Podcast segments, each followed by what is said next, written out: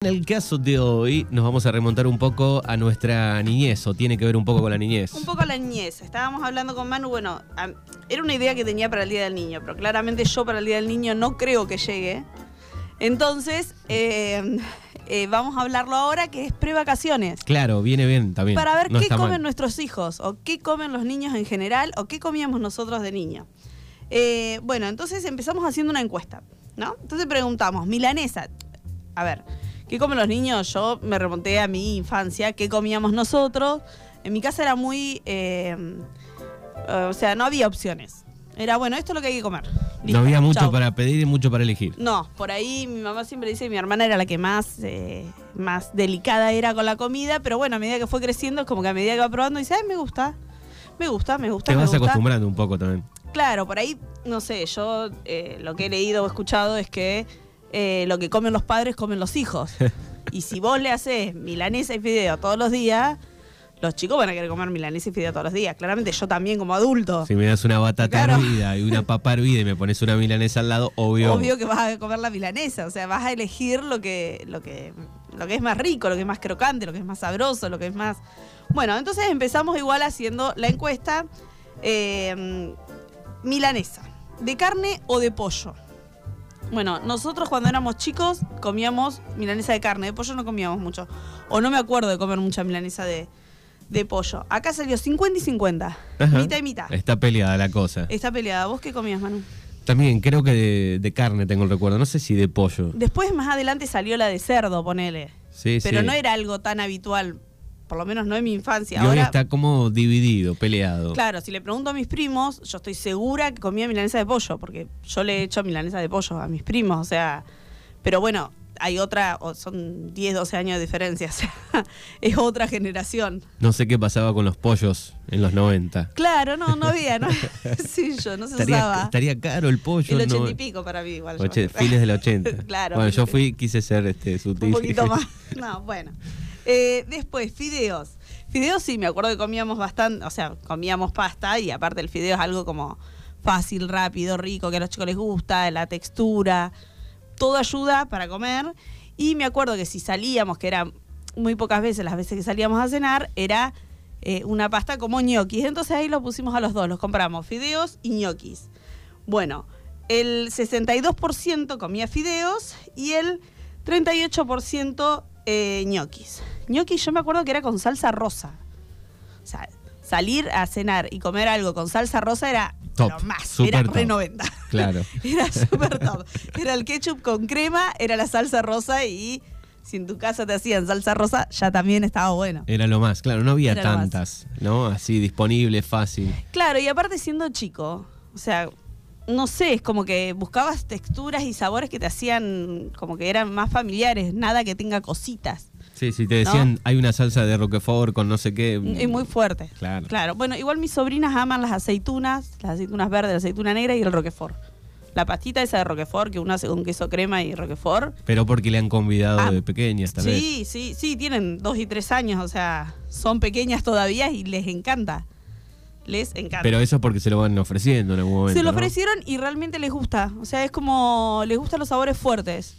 Mm, O sea, fuertes de verdad, porque el Roquefort es, Claro. es por ahí Y un la sabor. también, si pones bastante se pone saladita. Claro, y en general cuando uno es chico tiende a los sabores más. eh, como más familiares a lo que es la lactancia, de lo que son los sabores suaves.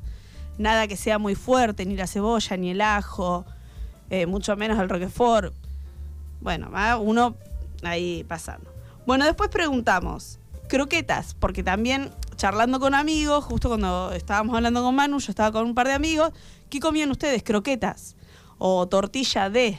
Bueno, salió croqueta de arroz o croqueta de espinaca o de acelga, porque tampoco la espinaca era algo que se usaba tanto, pero sí se usaba mucha acelga. Las abuelas infancia. eran de preparar mucha croqueta. Mucha croqueta, croqueta con todo lo que se sobraba era. Exacto. O Claro. le agregaban algo más a ese sobrante, pero siempre había una croqueta de algo. Claro, una croqueta de algo era fácil, era rápido, era una fritura corta.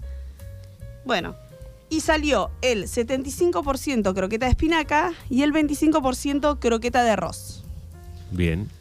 Eh, yo me acuerdo mucho, mi- nosotros vivíamos con mi bisabuela y mi bisabuela cocinaba muchísimo. Y mi bisabuela hacía croqueta, pero De lo que seguidito. venga. Y la espinaca era nada, a nosotros nos encantaba. Y también hacía, ¿sabes qué? Croquetas de seso. Apa. Sí, que por ahí, o sea, no sé si sabía que era de seso yo. Creo que eso me enteré de grande.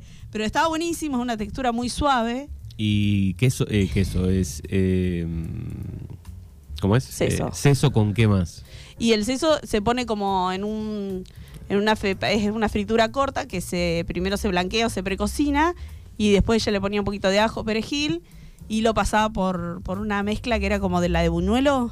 Uh, Entonces venían los cachitos de seso así como y es todo blandito, todo tierno, todo suave. sí, sí, me, me gusta el seso eh, tipo a la vinagreta o ese formato, así que me Sí. imagino eso, estaría bueno. Hace muchísimo que no como seso. es algo que, que, bueno, por ahí no es tan común o no lo ves en una carnicería y el cerebrito como bastante... Sí, tenés que pedirlo, si no, no. Tenés no que está ahí. pedirlo, tal cual. Encargarlo. encargarlo y pedirlo para hacer croquetas. Bueno, después puré de papa o papa frita. Bueno, en mi casa, yo hablo de mi caso porque como niño por ahora que conozco, capaz que en un año te puedo hablar de otra persona, pero por ahora soy solo yo. Eh, y se hacía papas fritas una vez por semana. Me acuerdo que volvíamos del colegio y eran los jueves, que estaba Mari, que era la chica que nos hacía las papas fritas, y desesperado porque sabía que había costeleto milanesa con papas fritas. Claro, no era siempre la papa frita. No, no era siempre, pero sí los jueves.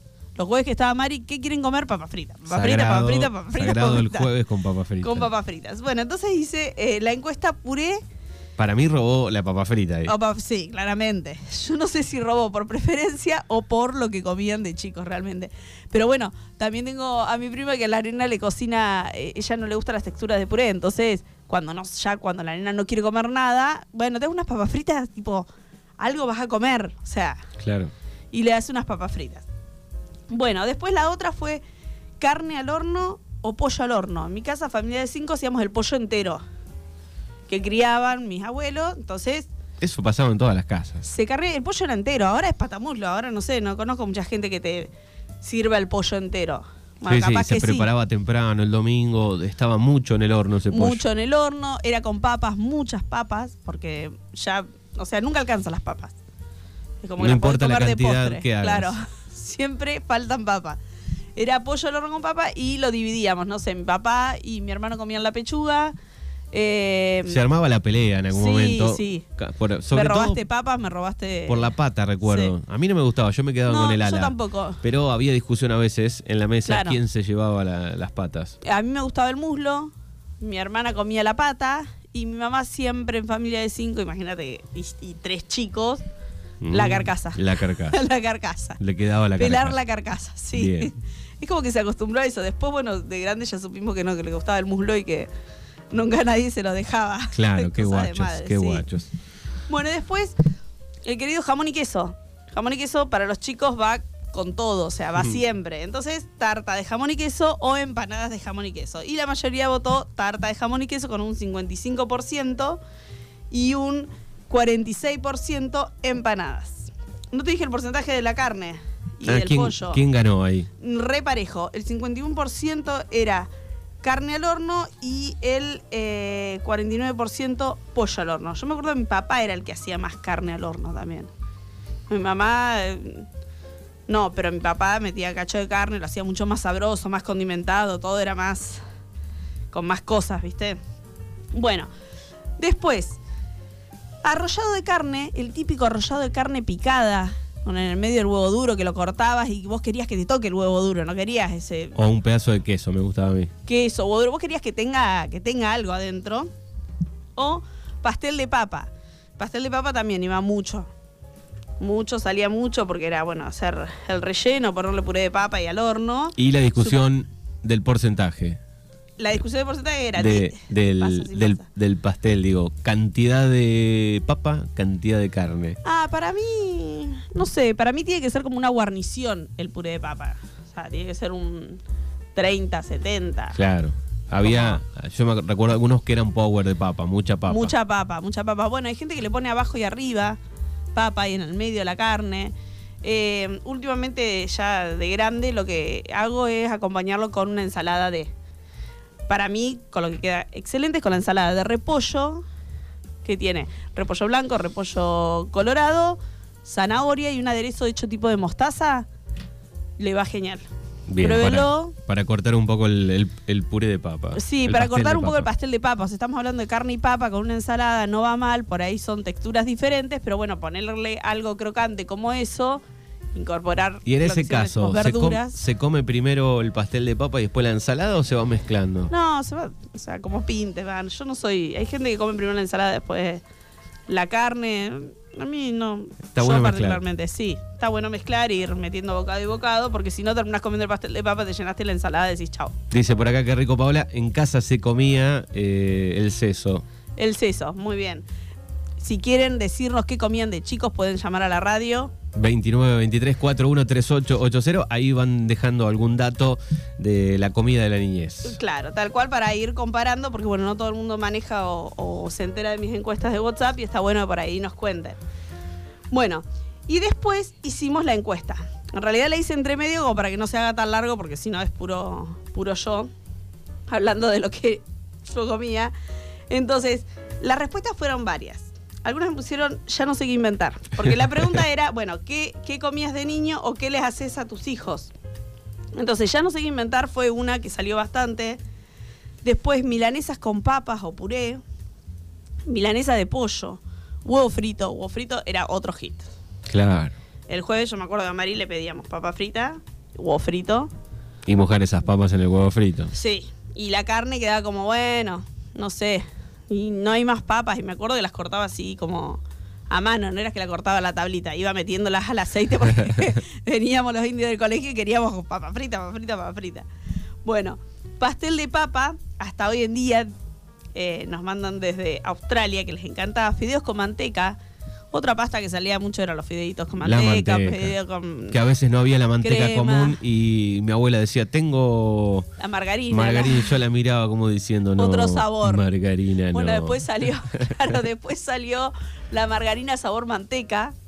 Y después con el tiempo nos dimos cuenta que eran todas grasas hidrogenadas, malas, malas, malísimas. Mejor comer manteca que margarina. Claro. Pero bueno, el precio también era otro. Después croquetas de acelga, salió. Siguen. Panqueques, panqueques, una tarde de panqueques, que te hacían panqueques, era como un hitazo. Eh, también me, de ahí del grupo de amigos, los que estábamos hablando, era eh, torrejas. No sé, me parece que hablamos alguna de la torreja, es eh, como la de la familia de la French Toast, que es el pan que viene de uno o dos días, remojado en leche y huevo, eh, dorado con manteca y un poquito de azúcar. A esa leche y huevo le pones azúcar, le pones canela, le pones algo vainilla para darle un poquito de sabor. Y después lo sacas y lo espolvoreas con eh, azúcar impalpable o con miel. Si lo querés hacer super power, le pones una cucharada de leche, crema y fruta y ya, Excelente. ya te vas a dormir con eso. Después panchos con papas pie. También eh, el pancho eh, a muchos chicos salía. En mi casa no se comía pancho. En casa no, era, no era muy. En mi casa no, no había mucha, mucho poder de decisión por parte nuestra. Era. No se come pancho, no hay pancho. No Sí. sé, ni pancho, ni hamburguesa. Pizza sí, los viernes mi mamá hacía pizza. Y comer un pancho era bienísima. Sí, Eh, sí, era la única marca que no había existía. más marcas. Claro, acá me dice panchos con papas pie, olvídate. No había papas pie. No, no. No existían la bolsa de papas pie. O sea, si vos no las hacías cortadas finitas y fritas en tu casa, no existían. Gracias que estaban las salchichas, esa marca y algún pancito. Tal cual, tal cual. Después, Pancito casero que venía de alguna panadería. De alguna panadería amiga, claro, tal cual, porque no venía como ahora las marcas, las bolsas. Bueno, eso después vamos a hablar porque eh, también subí un- un, eh, fotos de un fotógrafo estadounidense que hizo una investigación de qué comen los niños en el mundo. Bueno, después sopa de letras, fideo con... Ah, sopa de letras. Sí, en la pandemia me di el gusto. Sí, me contaste el otro día. Fui Buenísimo. y busqué una. Era divertido, porque vos buscabas como la palabrita ahí. No, y No además, era como la publicidad, así que... y además eh, es recordar ese sabor, ¿no? El sabor especial que tiene ese fideo chiquito. Claro. No sí. hay muchos, ¿no? La munición se acerca un poco, por ahí anda por el Yo camino. soy fan de la munición, me encanta. El otro día compré cabello de ángel. Cabello no había- de ángel. Pero era partido. Yo me acuerdo que en mi casa era el fideo, el Como un cabello cardo. de ángel, claro. Te metías uno por persona, era un alta sopa, ¿no? Y bueno, yo siempre sugiero que a esa sopa de, de- que vos le pones fideos le agregues un poco de verdura. O sea, una sopa que no sé, que le pones espinaca, ponerle zapallo, ponerle arvejas, ponerle algo que te, te aporte un poquito más, no solo agua en caldo y, y coso y, Y el- fideos. y el fideo. Y mucho queso. Eso sí, mucho queso. Banana pisada con miel.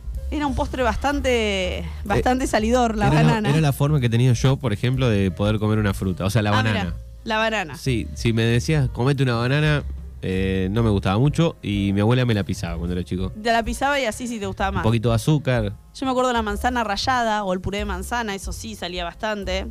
Eh, ya hablando de mis primos, cuando decía que tengo recuerdo de qué le daba de comer a mis primos, me acuerdo de mi tía compraba un frasco que era marca Canale de puré de papa ya hecho, súper dulce. Yo tendría 11, 12 años, le servía un poco a ellos y un poco para mí. Era Claro. buenísimo, era Ese riquísimo. no lo recuerdo, ese no lo recuerdo. Y pero ya era otra generación, imagínate que ya a esa edad nosotros no, no teníamos tanto. Bien, 29, 23, 41, 38, 80. Dice, hola chicos, mamá hacía canelones eh, con seso. Eh, si no tenía, no eran canelones. Eh, besos, dice Feli. O Sí, sea, eran un clásico con seso. con seso. Bueno, mi mamá hacía los ravioles también con seso. O sea, hacía de espinaca, ricota y seso. Le daba como la abuela, no me acuerdo si tanto mamá, pero la abuela hacía eso y era como otra textura. Bien, Otra. acá Boris dice, eh, Nestum comía yo. Nestum, mirá, O sí. vitina creo que es lo mismo, dice. ¿Es lo, mi- ¿es lo mismo? O... No sé, uno, no sé. Habría que ver. Pero bueno, la vitina es sémola y el Nestum creo que también. Lo que pasa es que uno viene saborizado y el otro viene como para allá la sopa. Me había olvidado del Nestum. sopa. Sí, Nestum. Bueno, pero yo Nestum no comía. Nosotros no comíamos muchas cosas así de, de paquete, ¿no? No Quaker. había. Claro, no, no comíamos esas cosas. De hecho, me acuerdo de ir al mercadito de, de la vuelta de, de mi casa, ahí lo de Buchner, de nuestro barrio. Claro. Y cuando que había que llevar bolsita. Había que llevar Si bolsita no, ya de hace si mucho. no ya había problemas. Si no Claro, llevabas la bolsita. No trajiste nada. Recuerdo que comprar, no sé, anchoas, ponele, que a mi papá le gustaba la pizza con anchoa. Y si no llevabas el frasquito, era como, y te lo tomo en una bolsa, pero. Sí, era complicado, había que llevar claro. bolsa. Acá estoy mirando eh, Nestum, pero esto es versión infantil, no sé si está bien, es lo mismo. Eh, te- combina tres cereales, trigo, maíz y arroz. Ah, mira. Dice. Eh, No multiserial. era entonces lo mismo. ¿Qué es el Nestum? Dice Google, a ver si, si esta responde. Eh, es un cereal elaborado a base eh, de cereal, adicionando nutrientes y probióticos que ayuda al crecimiento de tu bebé. Es una mezcla de cereales, vendría a ser. Sí, Claro. algo así. Vitaminas, minerales, tiene todo. Muy bien, muy bien. Tiene de todo. Bueno, milanesas con papas fritas, después polenta con boloñesa, milanesas con puré. La milanesa salía muchísimo, ¿eh? Croquetas de acelga también, se vuelve a repetir. Y acá hay una chica que nos dice que mi hijo prefiere la carne, mi hija es vegetariana. Difícil. Difícil cuando ya viste que a uno le gusta una cosa, a otro le gusta otra, que esto yo no lo como. Bueno. Después, eh, mis hijas querían fideos con, con queso. Eh, después, pero dice, pero yo amaba el pastel de papa de mi mamá. Eh, capeletinis. Uh. Los capeletinis, esos, si no eran de jamón y queso, no los comía porque tenía que ser el de la bolsa eh, Yo recuerdo que naranja. primero estaba la verde nada más. Y La- yo no me la- acuerdo, para mí era cuando. Esto me lo manda justo mi prima. Para mí son más nuevos, más de, de mitad, de fines del 90. Y puede ser. El de jamón y queso y después, bueno, después ya salió el mix que vienen los tres, ¿no? Puede ser.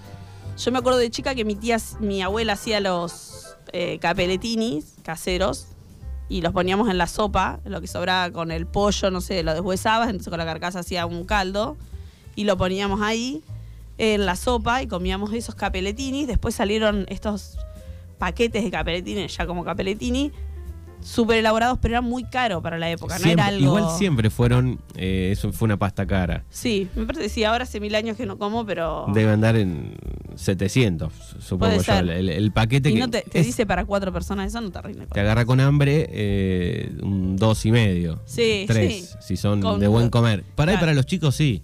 No, para los chicos puede ser muy rendido. Si le, sí. le complementás con algo más. Pero te tentás un poquito de comer esas cosas en algún momento. A mí lo que me sucede justo con, solo con esos capelletini es que Sí. me encantan. eh, podría comerme dos platos, pero te queda el, el- te quedan en la panza ahí, Sí, te quedan, agrupados. es como muy, muy, sí, Mm, Te cae fuerte, ¿no? muy Queda- fuerte. queda- Sí. Bueno, después siguió saliendo el gnocchi, la tortilla de papa, milanesas, pizzas, pastas.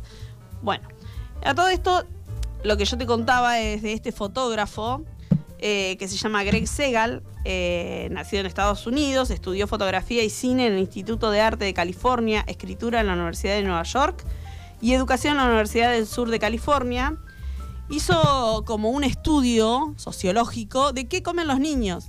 Entonces, durante una semana le pidió a, a, 60 chicos de diferentes países y de diferentes, eh, eh, ¿cómo se llama? Diferentes... Eh, culturas. sí, son de diferentes culturas, pero diferentes zonas, diferentes países y diferente poder adquisitivo, por así decirle, ah. qué es lo que comían. ¿No? Entonces los chicos hicieron toda una lista y después él lo que hizo fue retratar eh, contratando cocineros, todo, eh, retratar qué es lo que comía cada chico. Eh, entonces ahí le subí en las redes, por ejemplo, lo que comía Alexandra y Jessica de Estados Unidos y ahí, bueno, lamentablemente no encontré todo el estudio que él hizo y esto es un libro porque tiene 60 fotos y detallado cada cual lo que comía. pero bueno, se ve una parte de comida chatarra, una parte de comida elaborada, se ve... Esto es Estados Unidos. Esto es Estados Unidos, pero va variando, depende de la clase social de cada chico. Claro. Eh, por ejemplo, ellas comen bastante variado, mucho pan blanco, ¿sí? ¿Y por qué salió este estudio? Porque eh, hace 20, eh, 30 años había un cada 40 chicos, uno con obesidad. Y ahora hay uno cada 10. Y habría que ver en este momento, o sea, cuando se hizo este estudio, ¿no? ¿Cuántos hay? ¿Sí? Qué mal que comen los chicos. Sí, sí, incluso hasta Argentina tiene un alto nivel de, obesidad. De obesidad, sí, uno de los países que más obesidad tienen en el mundo, está, no sé, lo pueden buscar. Eh, y después también el tema de eh, la clase social o cómo viven, el acceso a la naturaleza que tienen o la educación que tienen, es lo que los padres le pueden ofrecer. Porque después eh, está, por ejemplo, de Mato Grosso, Brasil. Ay, qué difícil que es este nombre. Cahuacanín, perdón a los brasileños, pero no sé cómo se dice. Bueno, esta arena comía mucho más fruta, verdura, mucho arroz. Pero tiene que ver claramente con el lugar ahí. Con el lugar, con, claro. O sea, ellos trataban de poner lo más fiel a su zona y, eh, o sea, de retratar eso, básicamente, con lo que los chicos lo escribían. Entonces, esto es una buena propuesta para ver ahora en vacaciones qué comen los chicos hacer una lista, una semana, si no querés una semana, cuatro días, cinco días, incluir absolutamente todo, hasta pequeños caramelos que van sueltos por ahí o pequeños cereales que por ahí son eh, súper elaborados, como para poder, eh, nada, eh, nivelar un poco y bajar la cantidad de azúcares, de productos procesados, incorporar esto que siempre le digo, verdura. Es re difícil, pero por ahí escondidas. ¿Por qué? Porque los chicos al principio, hasta los dos años más o menos, come lo que uno le da. Un año y pico, dos años, come lo que uno le da. Después de eso, ya empiezan a adquirir gustos. Y como te digo, siempre es más fácil y más rico comer un poco de arroz, un poco de fideos, son sabores más suaves y que va gustando un poquito más a los chicos. Uno por ahí ve, digo, cuando ve a los padres, eh, vemos mucho, bueno, esto no le gusta, esto no le gusta, y no hacen un intento, me parece, en algunos casos, como para incorporarle algo de, eso, de que no le gusta sin probarlo. Claro, yo tengo una amiga que terminó llevando a su hijo al nutricionista porque estaba preocupada porque tenía, era grandecito y no comía más que fideitos, arroz y le ponía ahí picado un huevo. También hay que tomarse el tiempo para que los chicos coman, no deben ser fácil. Y también hay que ver este, cómo cocina mamá o papá. Claro, ¿qué comen los padres? cocinan feo también. Prefieren a la de la abuela que le hace papa frita, que le da lo que quiere y lo que le gusta y cocina más rica la abuela. Es bajo ese porcentaje, pero puede estar. Puede estar. Y eh, lo que le decía el nutricionista este era eh, intentarlo, o sea, vos dejarle la comida. Dejarle la comida y una vez no te lo va a comer, dos veces tampoco, tres veces tampoco, cuatro veces tampoco, pero hay que insistir. Entiendo que igual a veces es complicado insistir porque nada, entre el trabajo, el cansancio, el... Si no comes eso, no hay otra cosa. Claro, bueno, eso le decía, si no de última se va a ir a la casa de la vecina, dice, y va a buscar comer en la casa de la vecina. Vos de hambre no se te va a morir, porque de, hecho, por más que no comía todos los alimentos, digamos, que, que debería comer o no comía cantidad de fruta ni de verdura, el nene no estaba desnutrido, no estaba mal, era activo, estaba saludable, todos los estudios le daban bien, lo que pasa es que no incorporaba alimentos. Bueno, entonces decía que tienen que insistir y se dice que hay que insistir de 3 a 5 veces con un producto y un alimento para que lo incorporen. Y a veces hay que mezclárselos un poquito. O sea, como hablábamos el otro día, a nosotros como adultos también en invierno nos cuesta comer vegetales y verduras, entonces por ahí hay veces hay que engañar un poquito. El otro día veía una salsa que era como si fuera crema, pero en realidad era brócoli licuado. Brócoli licuado. Brócoli licuado. Es blanca, es cremoso, bien cocido. Y bueno, por ahí lo engañás. Por ahí no, y te lo devuelve. Bueno, agregale queso. Siempre es esto, incorporar algo que no nos gusta con algo que nos gusta para tapar un poco el sabor y ahí vas incorporando productos y alimentos diferentes y, sin- y principalmente no es que hay que comer variado porque hay que comer variado, no, hay que comer variado por la cantidad de nutrientes que uno recibe. Sí, y también mejor. hemos visto siempre, y nos ha pasado a todos, también algún premio, ¿no? Bueno, terminás ese plato de sopa y después vienen las fritas con la Claro. milanesa o hay un postre, una golosina o algo. Tal cual, hay algunos que prefieren primero, no, primero te como la golosina y después... Sí, si nos dejaban. claro, después si te tomo el plato de sopa. Si nos daban a elegir, obviamente. O el postrecito, el postrecito de El leche. Jimmy. Jimmy. Bueno, Jimmy. me acuerdo que tampoco había mucho, pero mi abuela lo hacía más tipo una crema pastelera con dulce de leche. O la maicena también, que la- Maicena, y bueno, claro, es eso, básicamente es eso. con un poco de, de dulce de leche, de dulce ¿no? de leche, un poquito de chocolate, alguna cosa que nos guste un poquito más. El arroz con leche también salía mucho como postre. Arroz con leche. El sábado decíamos con amigos, qué ganas de comer un arroz, un arroz con leche. Yo el otro día me hice un arroz con leche, me descuidé, metí fracaso, hice muy poquito. Me quedó duro. Dije, bueno, ya está, listo. Naranja, cáscara de naranja, ¿va? ¿Sí, o no? este era muy simple porque era un antojo rápido. era como. Y canela. Y canela, canela, sí. Canela y dulce de leche. Bien, perfecto. Poco azúcar al, al- al arroz con leche. Y, y bueno, y tenía un poquito de canela. Y el otro día vi una receta de, de Troca, de Fernando Troca, que es un cocinero argentino, donde en la cuarentena hacía un arroz con leche muy elaborado, donde venía vaina de, de- de la chaucha de vainilla. Eh, le ponía al final, o sea, terminaba, hacía nueve partes de leche por una de arroz Sí. un arroz cremoso, en general tiene que ser doble carolina o tipo de risotto para que tenga esa cantidad de almidón y para que quede ese espesito, esa cremita así entre, entre medio de- del arroz con leche. Eh, y después agarraba y le ponía, cuando lo sacaba del fuego, una yema batida y una cucharada de manteca. Entonces todo eso hacía que sea mucho más untuoso, mucho más cremoso. Lo dejaba enfriar y bueno, la verdad que no lo hice porque nueve partes de... Yo tenía así como ganas de comer arroz con leche rápido, nueve partes de leche, más una de arroz tenía que ser una cantidad. Pero pinta bien. Pinta bien. Y Troca lo hace, yo creo que es muy buen cocinero. Bueno, muy bien, es Paola Barchese aquí en Mañanas Urbanas que todavía están a tiempo de pedir cosas ricas. Si todavía estamos a tiempo, al 2923-436130 o en arroba Paola Cocina, Paola Barchese Cocina por Instagram. Bien, a mí ya me empieza a dar miedo esta época, este, llegando a esta época, Llegando porque ya. me da miedo que ese chico, este, esa chica na- nazca aquí en el estudio. No, no, no, esperemos que no. Cuando, yo te voy a decir cuándo. Bueno. El fin de semana estuvimos un poquito más complicado porque estaba, estaba como muy dura la panza, pateaba mucho, pero no, ahora se calmó. Hoy nos despertamos bárbaros. Bien, Paola Barchese aquí en Mañanas Urbanas.